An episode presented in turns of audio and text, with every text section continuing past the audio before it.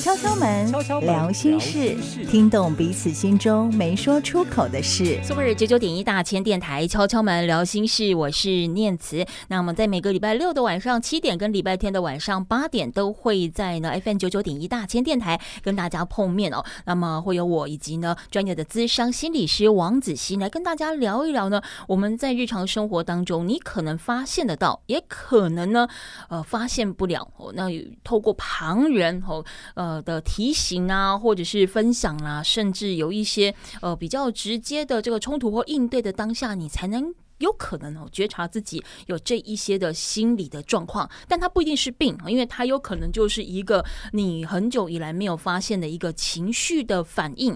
但我想子欣过去一直在节目当中跟我们分享，情绪是可以被管理的，但你不需要特别去控制，因为它就是长在你的心里面。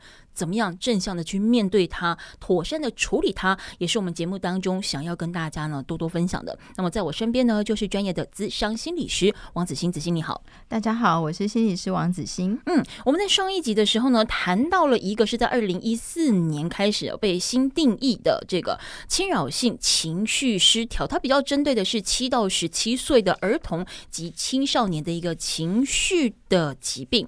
那么接下来今天这一集我们要谈到的也是一个新被定义的哦，但它比较针对的是成人，叫做间歇暴怒障碍症哦。那这名字听起来有点难，对不对？我想提一个场景，你应该大概就可以比较理解我们今天要谈的这个镜头哦是什么。比如说你在马路上面有没有看到路怒场景？路马路马路的路哦，怒就是怒气的怒。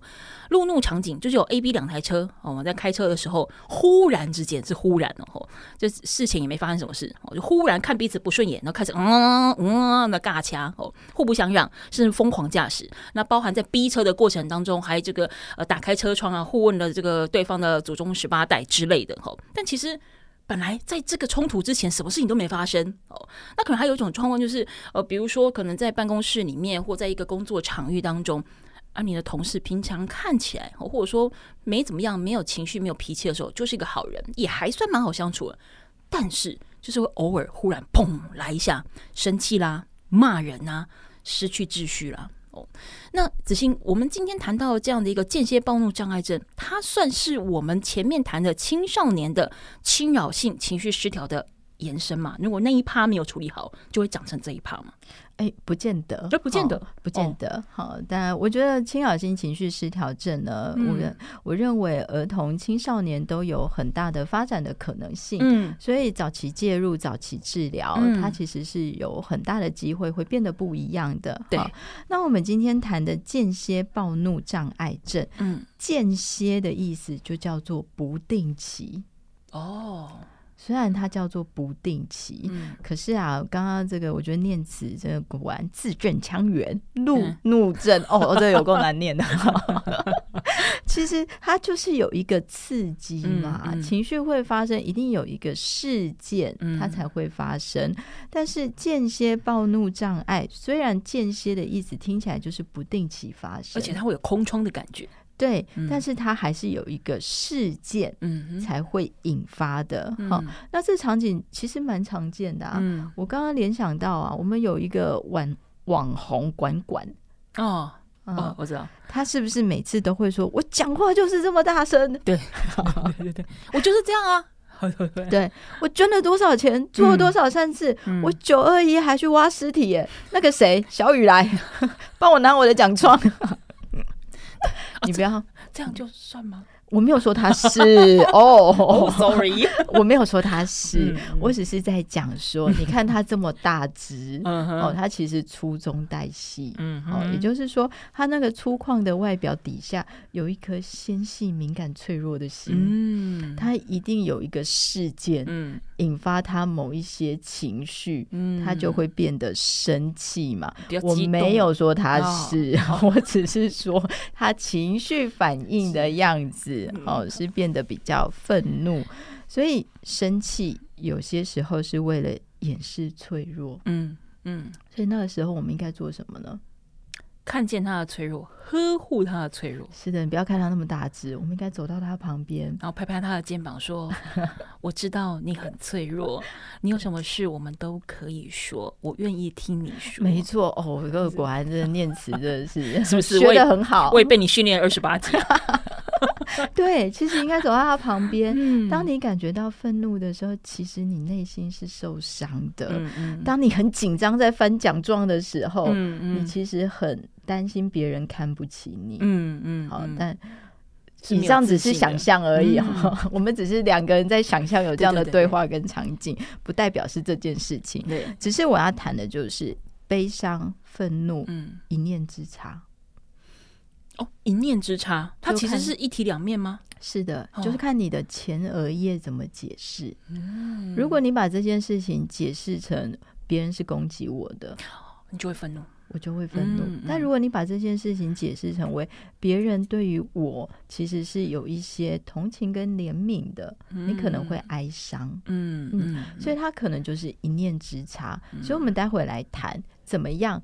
管理情绪，嗯嗯，怎么样让这个一念之差可以在几秒钟的时间里面变得不一样？嗯、好，那我来谈这个间歇暴怒障碍症的例子啊。对，那我们来看，情绪其实是会流动，只是你没有觉察，它就会变一种错置的方式，一直反复的用错误的方式在延续着。好，那这个例子呢，是这个我朋友他说。可以讲，而且他很开心我要讲这件事情，嗯嗯、还补充的巨细靡遗。真的，对，那他他就谈到，嗯、因为他在国外生活，好、嗯，然后呃，婚后呢，他其实他是一个脾气非常好的人，好、嗯，好、可是他的老老公呢，就是会不定期的生生气，嗯，然后最后一个让他决定离开的那个。原因就是啊，好的、嗯，有一次他先生半夜出门要工作，对，可是过没多久，嗯，他就很生气的回来，嗯哼，然后就坐在客厅，感觉就是明显的，我们上一集提到，明显的可以觉察到他正在生气的那个情绪嘛，好、嗯，然后他也觉得很奇怪，对，结果过不久警察就来了，嗯，在国外，嗯。过不久，警察就来了。对，然后警察一来就说：“你是谁谁谁？对，你刚刚车子怎么了吗？”嗯，然后他先生就说：“对啊，因为前面的那个人开车开太慢了。哦，然后他歧视我，皮肤比较深色，可是在半夜哦，谁看得清楚？对，嗯，所以呢，他就追撞人家。哦，但是他那个追撞啊，非常的特别，哦，就是。”其实前面是一对老夫妻，嗯、然后在国外在海边，那个老夫妻后面还拖着一艘小船哦，就是比较大的、比较长那种、比较大、比较长的这样子的一个开车的方式。嗯，他在后面等。他就觉得不耐烦，嗯，好，因为真的开不快，嗯，他就绕过去想要超车，对，可是，在超车的过程里面，他觉得别人看见他肤色比较黑，嗯，好像有一点瞧不起他，嗯，于是他就不超车了，从正中间把那个车跟拖船的连接处撞下去，直接撞下去，哦，所以那个车就翻了嘛，嗯，嗯，好，然后警察就找上门了，对。好，所以路怒症 是蛮常发生在间歇暴怒障碍症人的而且没有理由，对不对？没有理由，他就是生气，而且他觉得自卑嘛，觉得别人瞧不起他，可是其实根本没有，没有，根本没有。警察问口供的时候，那对老夫妻。吓傻了，完全不知道发生什么事，嗯、也不知道为什么人家要撞他，根本不知道里面开车的人是谁哈。但是他就会觉得生气，嗯、所以生气的里面其实是脆弱的。嗯嗯。那后来我这个朋友回想，其实他生完小孩在医院的时候，这个护士还特地支开他先生，问他说：“嗯、你还好吗？需要帮助吗？”哦，这么明显。嗯，所以这个。间歇暴怒障碍症，对他其实愤怒的样子，旁人都感觉得到，他就是好像在生气，嗯嗯，但是他不见得会爆炸，嗯、哦，就是看起来就是不快乐，在生气的那个样子，哈、嗯嗯哦，所以他当时还觉得很纳闷，后来他回想起这个是他朋友提醒他的。我们有时候在某一些时刻会忘记事情，是因为那个当局者迷。嗯，而且压力，嗯，让一个人选择性的遗忘某一些过去，嗯，哦，那他后来回想起啊，这个他朋友告诉他的，哦，因为他要这个离开那段关系嘛，哦，然后朋友告诉他说，哎，这个可以放进来当证据，他才想起啊，原来有这件事。他说有一次他先生拿着这个菜刀跟工具想要追砍他，然后他还在庭院跑来跑去，是他的朋友制止了他先生，嗯，然后还报警。警察来之后呢，告诉他，嗯，他们是可以当场合法保护令的，对，你得离开这个房子，你不可以接近，嗯，然后他先生不管，还直直的要走进去，对，所以就被压制了，对，好，那后来他说他先生确实这个法院这个关心他的状态之后呢，呃，请他去找心理师，嗯，心理师就给他一个诊断，叫做间歇暴怒障碍症。然后判他需要做这个心理治疗，嗯、然后需要上一些亲子教育的课。嗯嗯嗯。那我们要谈这件事情，就是为什么有些人喜欢生气，而且乐在其中？乐在其中，其实是乐在其中的，因为他平常搞不好觉得很多的事情是无力控制的，就只有生气这件事情他可以控制，而且他要他气多久、气多大，都是他说了算。是的，他可以透过愤怒。来彰显自己，嗯、然后让别人看见、嗯、哦，原来你在生气了，那我是不是要配合你一些什么事情？嗯、哦，所以愤怒有时候确实会让某一些人上瘾。对，嗯，就我们常常听到震怒嘛，就是好像发脾气可以解决很多的问题。嗯，好，那其实愤怒会演变成为一个表达困难的障碍，就是大家可以觉察一下，如果你身边的人，嗯。他常常做一些无意义的破坏的行为来表达愤怒，嗯、比如说甩门啊、嗯、摔东西呀、啊，嗯、然后这个呃国骂一大堆啦、啊，嗯嗯、哦，就用这种方式来表达愤怒。嗯，它其实就是一个你需要觉察这个关系是不是让你受虐了。嗯，你说接受那个怒气的那一方嘛，对不对？对，是对。嗯嗯、如果你发现你另外一半常常这样，嗯，你可能要。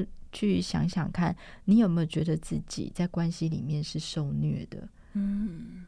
有一些虐待是没有伤的，比如说他摔东西，他甩门，对，但是没有伤害到你，没有伤害到你，所以我就觉得，呃，好像算了，就是他的个性或脾气的问题，但不会去导引到他是一个病症吧？对。然后我们华人那个忍耐是个美德，坚韧不拔，对，以和为贵。对对对，这有时候需要想一想，真的是美德吗？会不会太委屈了自己了？嗯嗯。那如果你发现在这段关系里面，你常常啊会觉得。睡不着，对，心悸，嗯，胃痛，嗯，那表示你真的处在一个受虐的关系里，嗯嗯嗯。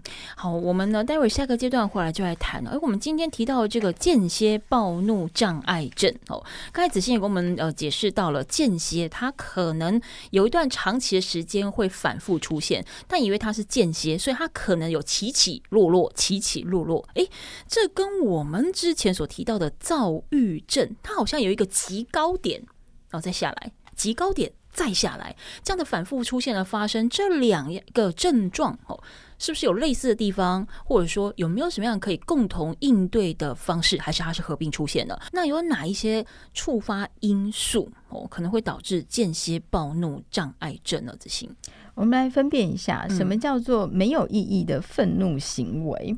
哦，有有没有意义的愤怒？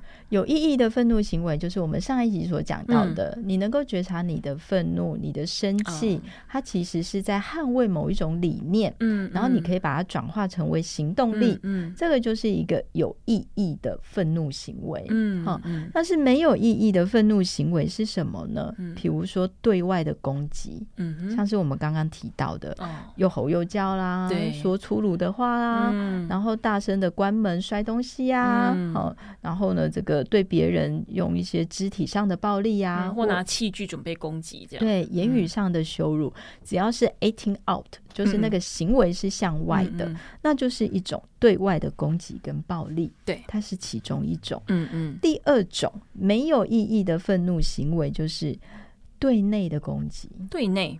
也就是那个愤怒，你是往自己身上打或自己吞进去的，嗯，像是自我伤害，OK，割自己的身体，嗯，或者是对自己生气。嗯，或者是捶打自己啊，干嘛之类的。对，嗯、然后很讨厌自己，嗯，完全无法喜欢自己，嗯嗯，甚至拒绝吃东西，嗯，好，就是觉得自己是一个很不好的人，嗯，然后拒绝所有会令自己快乐的事情，好，也不出去玩了，然后这个也不做一些有意义的事了，对，这一些就是对自己的攻击，那它其实是一种没有意义的愤怒行为，嗯。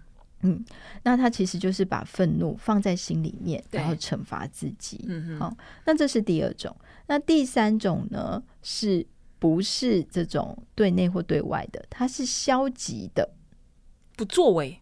对，比如说不跟别人沟通。嗯，但他但是这样子就观察不出来他是生气的了，对不对？对，他就是像我们上一集讲的闷着。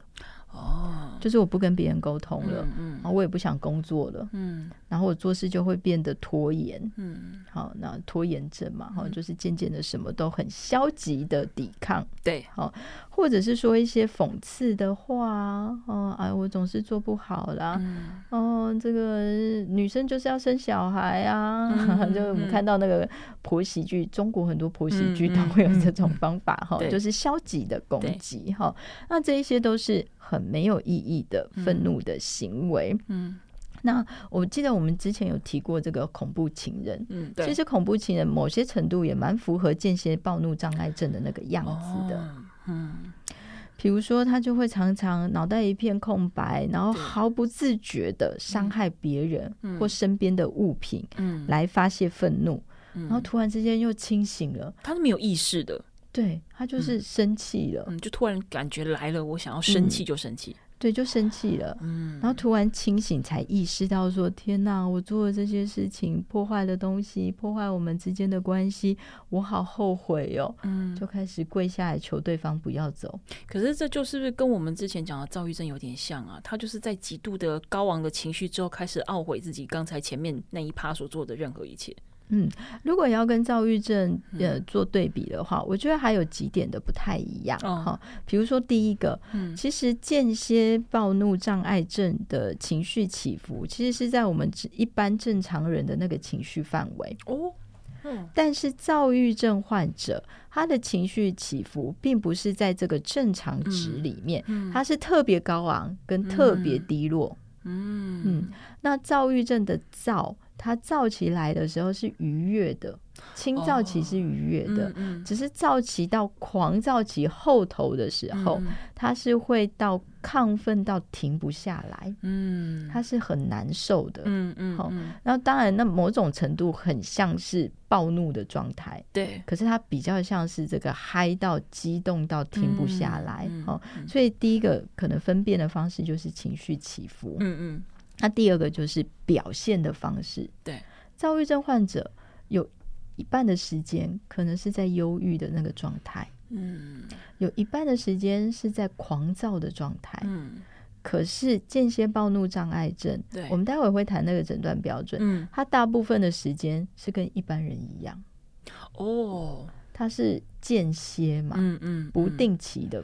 发生，所以它不发作的时候，其实你也看不出来它有什么不同，或有什么样的问题。对，它那个表现方式跟频率，其实跟躁郁症患者不太一样。哈、嗯，再来就是，我觉得还可以细分的第三点就是啊，那个情绪的出现不太一样。嗯、躁郁症是生物。就是我们大脑的这些传导物质的失衡，嗯，它是有生理原因的，嗯，它是甲油爱后，哎，对，甲油爱当让他情绪平稳的，嗯，但是间歇暴怒障碍症，目前为止，嗯，我们没有看到有任何药物可以帮忙，哦，它纯粹就是心理。压力管理的问题，嗯嗯嗯，所以他是在这个情绪发展的基础上不太一样。嗯，躁郁症是有生理的原因，对，但是间歇暴怒障碍症比较偏向是心理的压力的，或者是情绪管理的失衡。好，所以如果用这个来谈的话，对，如果你发现你身边的人他常常在做没有意义的愤怒行为，对，不管是攻击别人，嗯，或者是自伤七分嘛，好，就是对自己生闷气嘛，或者是很消极，什么都不做，好，那这是一个这个需要提醒的，就是这类型的人，他可能在暴怒的时候，对，会不小心伤害了家人，嗯，可能也会失去工作。你刚刚开始的举例嘛，同事偶尔会暴打他，可能会失去工作，嗯、或者是像你刚刚举的第一个例子，或我刚刚的案例，嗯、还会有一些法律的责任哎、欸，对，好，有一些法律的后果，嗯，所以如果有这个状态，寻求治疗是非常重要的一件事情，因为我们都会觉得它只是。偶尔发脾气，嗯，或者是刚好情绪低潮什么的，会比较有多一点的借口跟理由，对不对？对，他又不像躁郁症，嗯，我们发现，哎，原来他是生物的，嗯，他是这个遗传或基因的，我们让他这个稳定的服药，嗯，他能不能透过服药跟心理咨商来发展情绪管理？对。可是间歇暴怒障碍症，直到目前为止，他是心理上的，他没有一个。药物可以帮忙的，嗯，好，这个是这个是我们在这个统计上看到的，好，嗯，所以我们来谈间歇障碍暴怒症的诊断的标准。第一个诊断标准就是每周平均两次的攻击，这两次的攻击包括我们刚刚讲的对内跟对外跟消极的，对，所以可见。可能不是那种大爆炸，对，比如说他可能就是偶尔会大声说话，或关门啊，或乱丢东西啊，或者是讲话很酸啊，或者是说自己哦，我总是这样子啊，没有能力啊，我这个很不够好啊，对，好，这只是平均每周两次，无法自控，对不对？对，对，他就是会呈现那个状态。好，那第二个诊断标准是一年中有三次的大爆发。哦，也就是也代志较大条的啦，嗯，比如说怒怒症，或者是跟同事吵架，嗯，甚至有到比较严重的攻击行为，对，嗯，这种三次的倒爆发，好，那第三个诊断标准就是他爆发的时候，没有想过，说来就来，未经思虑，嗯，而且爆发的程度跟事件不成比例，嗯，什么意思？这个，比如说像是我刚刚举的例子。明明对方没有这样，对，开车比较慢而已，嗯，但是他想超车变成撞他，嗯、就是他发怒的那个比例，嗯，跟一般人来说不太一致，嗯，我们可能开车会觉得生气，前方的车很慢，对，但我们可能会耐着性子等，告诉自己，啊，算了算了算了算了算了算了，啊，真的不行，上班要迟到，不然下一个路口比较安全的时候我再超车，嗯嗯，但是。这个例子里面不是，他直接把对方撞飞，嗯、这叫发怒的程度跟事件处理不成比例，哦、而且不经思虑。嗯嗯，好，这个是，而且他做这件事情的时候，会严重的影响工作、社会、嗯、人际关系，嗯、就是造成了一些生活上的困难了。对，嗯，好，那如果这个间歇障碍暴怒症的人，你会不会觉得他应该外表或者是行为看得出来？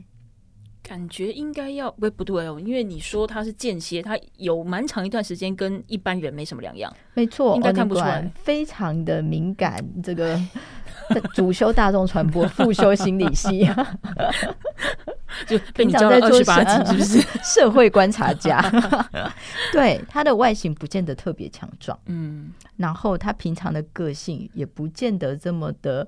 这个男子气概，嗯，不见得，他看起来就是像一般人一样，嗯嗯，好，没有特别强装，或者是这个特别讲话江湖味，没有，他只有在生气的时候才会暴怒，对，好，所以他是凶起来的时候，好像感觉换了一个人，对。那我们仔细去看他那个内在心理的历程，其实就是他认为他平常就是个自卑的人。可是他隐藏的很好，隐藏的，而且没有被点火的时候，他可能也不觉得这有什么不好的感觉。是他平常就是对内的攻击，嗯，好，就是我是一个不够好的人，然后我很讨厌我自己，我很自卑，嗯，平常是这样。可是某一些事件的时候，他就会对外攻击，好，他就会觉得我的生气跟失控，嗯，好像会让我成为一个有作用力的人，嗯。嗯，然后旁边的人就会静下来，对，听他要说什么，或他到底要表达什么。那每一次都是这样，他就会认认为说这个方式，这个生气的方式是有用的，有用的，而且会上瘾。嗯、生气会上瘾，嗯，震怒会上瘾，嗯。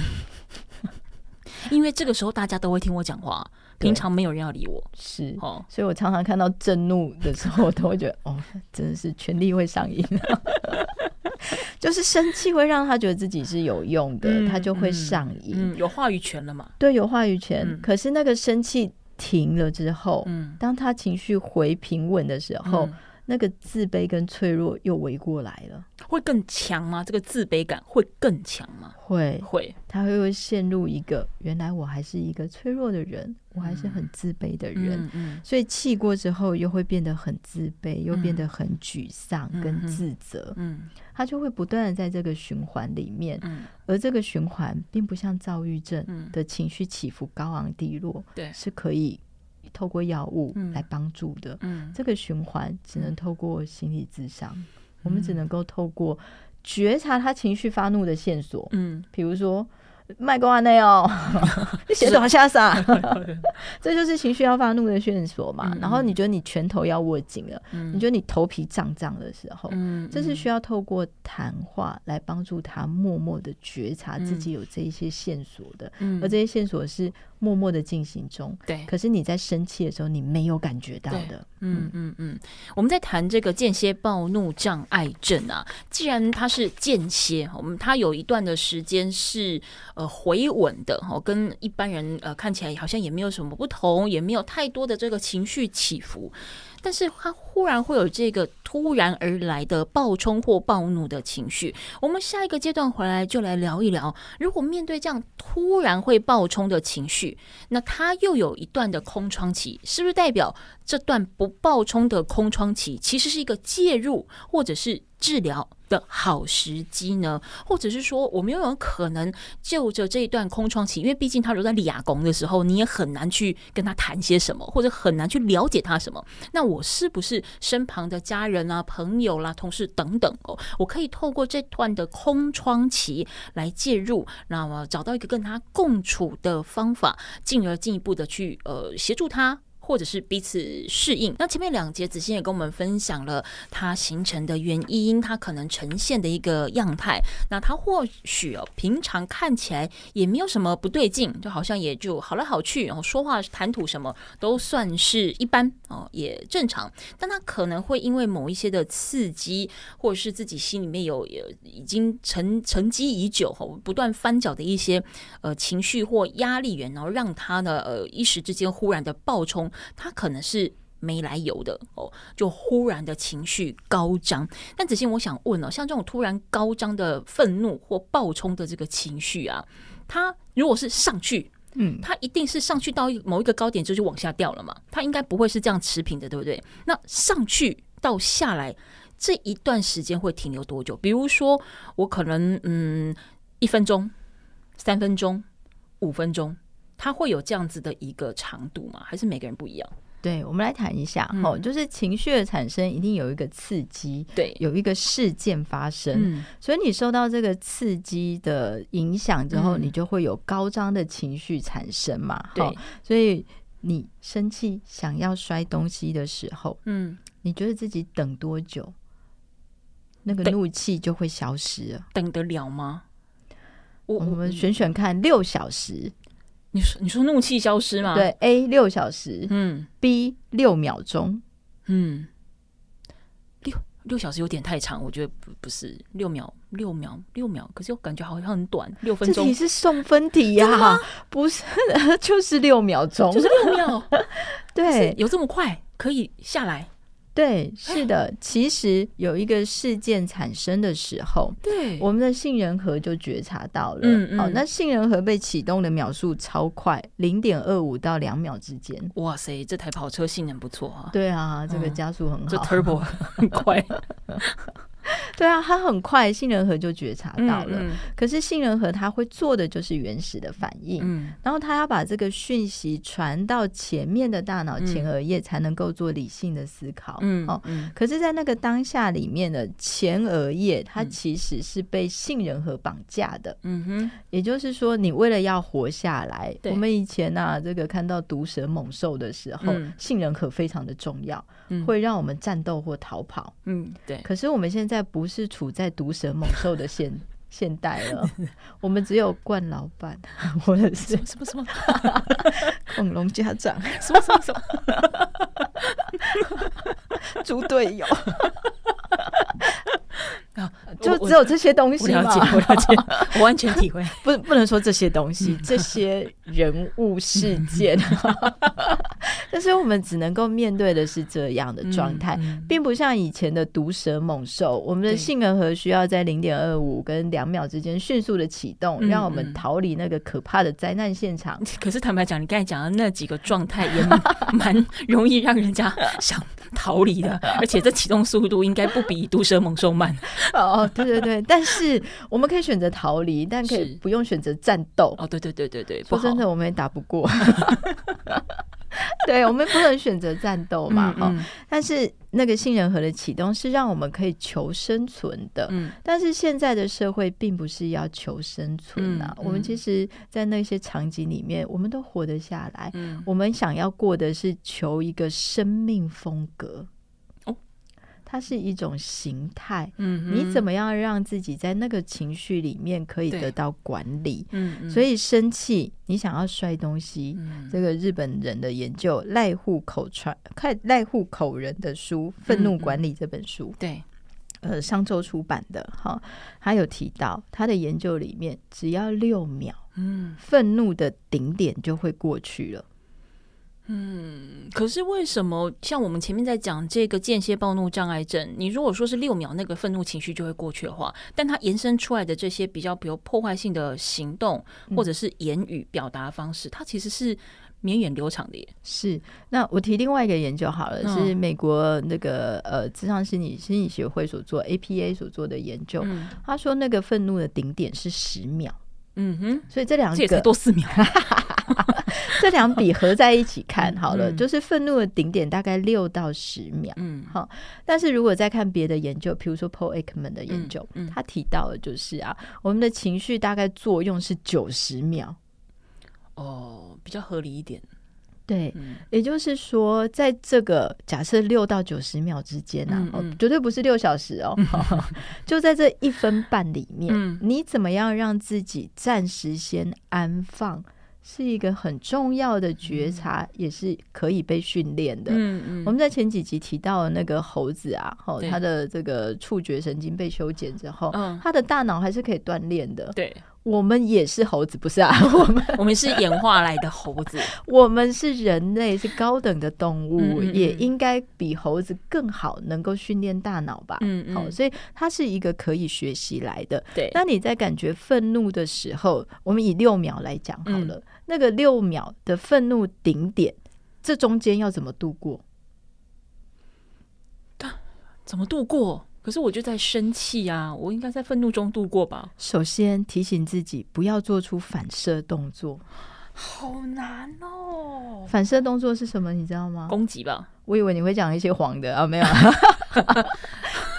反射动作就是 就是攻击。对，比如说你不假思索的。就手举起来，嗯、或脱口而出的话，嗯嗯、那个就叫做反射动作。嗯嗯、所以在这六秒的时候，你只需要深呼吸。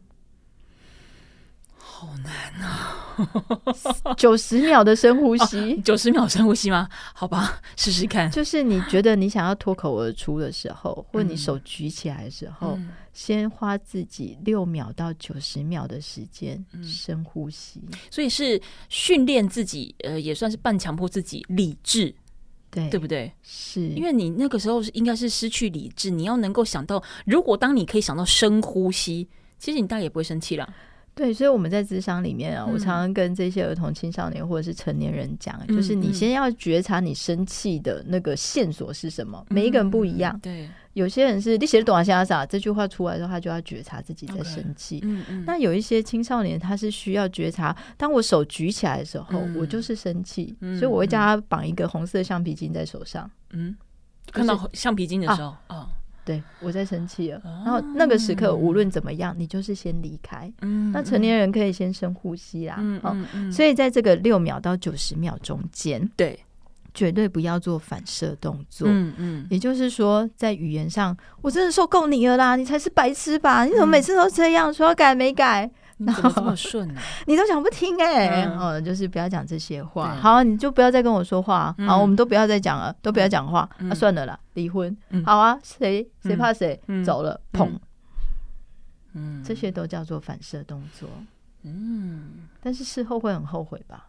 对对，所以在这个当你感觉到你有情绪的时候，愤怒的顶点，在《愤怒管理》这本书里面，对赖户口人所写的只有六秒。嗯，你只要忍过这六秒，嗯，这六秒怎么忍？比如说深呼吸，对，我们就可以在这个杏仁核被启动的两秒间，杏仁核就被启动了。嗯嗯，那我们只要争取六秒，嗯，让你的大脑前额叶皮质可以工作，对，其实就可以让自己的愤怒被觉察，也可以。变得更理性思考一点，嗯，好，所以只要在这六秒里面，先不要做任何的反射动作，对，先不要口出恶言，先不要讲话。说真的，闭嘴蛮难的啦，不容易，真是不容易。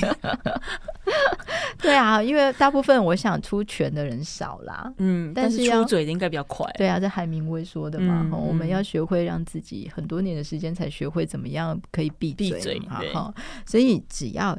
先把嘴巴闭起来，嗯，然后搭配深呼吸，嗯，就是让自己好好的呼吸。嗯，那这个呼吸，这个美国 APA 说的十秒嘛，那日本研究六秒嘛，对或者是有另外一个研究九十秒嘛，对，反正你就是深呼吸，呼吸到自己的心跳平稳了，嗯，那其实就是一种冷却跟降温，嗯嗯，在气头上是需要先冷却跟降温的，嗯，那如果你你觉得深呼吸没有用？对，我们刚刚讲的情绪管理那一本书有提到一个蛮好的这个方法，就是倒数。倒倒数，嗯，而且它的倒数是有间隔的。哦，比如说以每隔三好了，嗯，一百再减三，一百九十七，嗯，九十四。你有没有发现？我有发现你。需要用手算，哎、欸，这的确是一个好方法，是不是？因为我们要算，对，因为你思考，哎、欸，来不及反应，我算一下，然后再数的时候，其实已经过了六秒了，注意力就会转化。而且我发现啊，减二啊，我自己啊，自己使用之后减二不太好，因为减太快比较好算，对，比较好算。我需要拿手出来算，大概是减三、减二、减五、减十都不好，都都好算，对，都不太好。三四六七，嗯，八。嗯，对不对？那像你有打麻将的习惯，一四七这种，你就尽量避免选。你要挑自己不擅长的数字去减，嗯，好，你就会把那个专注力转移到前额叶皮质，嗯，因为那是理性思考的部分，嗯，好，所以深呼吸没有效的话，再搭配一个倒数，嗯哼，然后减掉的数字是你觉得很难算的，嗯，比如说减七，嗯，好，那个这个比较难算，你就会让自己可以。冷静下来，好。然后，如果这个离不开现场，然后对。方又一直在念，然后你觉得自己很生气了，我觉得我们之前教过一个方法也蛮好的，嗯，就是重复对方说的话，在暴怒的时候重复对方说的话。首先，你要先倒数，对，呼吸平稳，它是一个步骤，这样。对，然后。那个人还是一直在讲，感觉你还是受到刺激，嗯，好，那个事件还是会一直不断引发你的刺激。嗯，首先就是要复述对方的话，嗯，我们之前有唱过这首歌，再来一次，我会好好的，就是重复对方的话，你就会发现，你不断的重复的时候，对方也会觉得你的情绪状态并不一样了。哦，你试出了一个不是攻击性的，但是让他察觉到说，其实你不对劲。对，然后你也有在听，嗯，只是他很大声，你听不懂。嗯。我会好好的 就是不断的重复。你你也可以选择不断唱这首歌，也是一种释出讯号的方式。是是是，所以如果走在路边有听到别人在唱这首歌，我们应该要鼓励他。哦，他很因为有他有听我们节目，对，然后他很认真的在学习情绪管理的步骤。哦，那最后的就是呢，我想要建议啊，如果你的对方，你的另外一半，他是充满了攻击、跟侮辱、跟暴力的，嗯。然后他可能不见得符合间歇暴怒障碍症的诊断，嗯，可是他发脾气的强度会让你觉得你在关系里面是受虐跟受挫的，嗯，有些时候你得需要帮助自己，对，忍耐并不是一个好的美德啦，嗯嗯，好，那如果你觉得自己正处在一个受虐的关系里面，请你定定一个安全的计划，比如说想一下你身边的支持网络是谁，对，你可以联系的安全网络是谁，然后有一些社服机构。好，那帮助自己离开那个会让你觉得受伤害的环境。嗯，那如果你刚好有孩子的，请把孩子一起带走。嗯，不然很可怕的事情可能就会跟随而来。对，嗯，哦，不要害怕求助。对，那最后一件事情就是这些求助的电话或网络都准备好之后，嗯，也要准备一个你随时可以拎着走的袋子。嗯。在某一些情境里面，你真的觉得太可怕了，对，拎着就走，嗯、孩子抱了就走，嗯、然后到一个你觉得安全的地方，不管是朋友家、社福机构、警察局都好，嗯、任何一个安全的地方，嗯、离开一个受虐的环境是一件很重要的事情。嗯，那所以呃，这样，因为我们在谈到说这个间歇暴怒障碍症，它其实是目前暂时没有办法透过药物治疗，必须只能透过心理的咨商。是。那。如果他的状况不是非常严重，但你有察觉到他有这样的一个状况，我是可以在那个他情绪比较平稳的空窗期跟他讨论吗？跟他沟通吗？这是建议的方式吗？还是一样直接交给专业的来？我觉得如果讨论沟通有效，那就代表你是一个沟通专家。OK，好，我了解。我了解，交给专业的来。是，好，我们今天聊的呢是间歇暴怒障碍症哦。那当然，它比较多发于这个成年人哦。那只是说，它成像一样，它也有非常多不同的状态。那总而言之，其实当你身边出现这样子的一个朋友的时候，他又有他的理由没有错。但是，因为他有些时候突然爆冲的时候，所呃散发出来的是比较属于攻击意味的。如果你觉得，不安全，就像子欣告诉你的，我们想个方法，先让自己处在安全的环境当中，我们再来进一步的协助这样的身边的朋友、亲人或患者。小小们聊心事，每一周都会跟你分享呢案例以及故事，希望可以呢读懂你自己的心，也看懂别人的心事。我们下次见。